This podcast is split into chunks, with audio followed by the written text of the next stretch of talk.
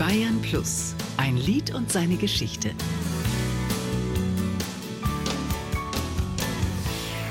Sehnsucht heißt ein altes Lied der Tiger, das schon damals. Alexandra und ihr Hit Sehnsucht. Sehnsucht lag im Spiel der Balalaika. Wer bekannt ist und eine besondere Persönlichkeit besitzt und wer dann früh stirbt, dem haften Begriffe wie unvergesslich und legendär an. Dafür ist auch der frühe Tod der Sängerin Alexandra vor 50 Jahren ein bewegendes Beispiel. Sie war erst 27, als sie mit ihrem Wagen tödlich verunglückte. Nur zwei Jahre dauerte ihre Ausnahmekarriere.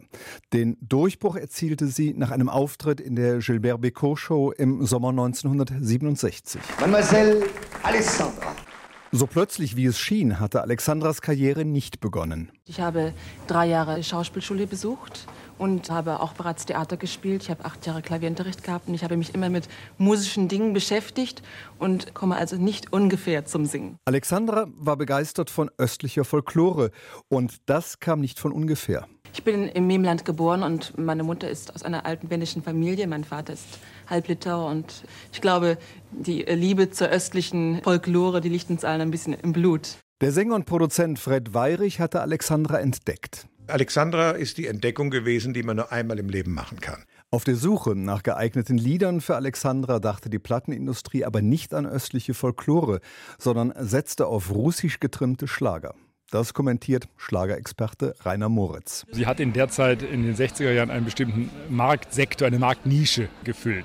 Wir hatten ja immer schon im deutschen Schlager eine große Beliebtheit von ausländischen Interpreten. Und da hat Alexandra die russische Seele besetzt.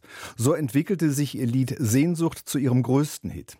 Fast ein halbes Jahr lang war sie 1968 damit in der Bestenliste vertreten. Dieses Lied wollte sie eigentlich nicht singen. Fred Weirich sagte einmal, sie habe nach der Aufnahme von Sehnsucht geweint und seitdem dieses Lied, das sie populär machte, gehasst. Sie wollte Abstand gewinnen, sich neu ausrichten und sich im Sommer 1969 erholen auf der Nordseeinsel Sylt. Dort ist sie aber nie angekommen. Ihr Leben endete an einer Straßenkreuzung bei Heide in Schleswig-Holstein. Verschwörungstheorien ranken sich auch 50 Jahre später noch immer um diesen Unfall und um ihren frühen Tod. Ein Lied und seine Geschichte.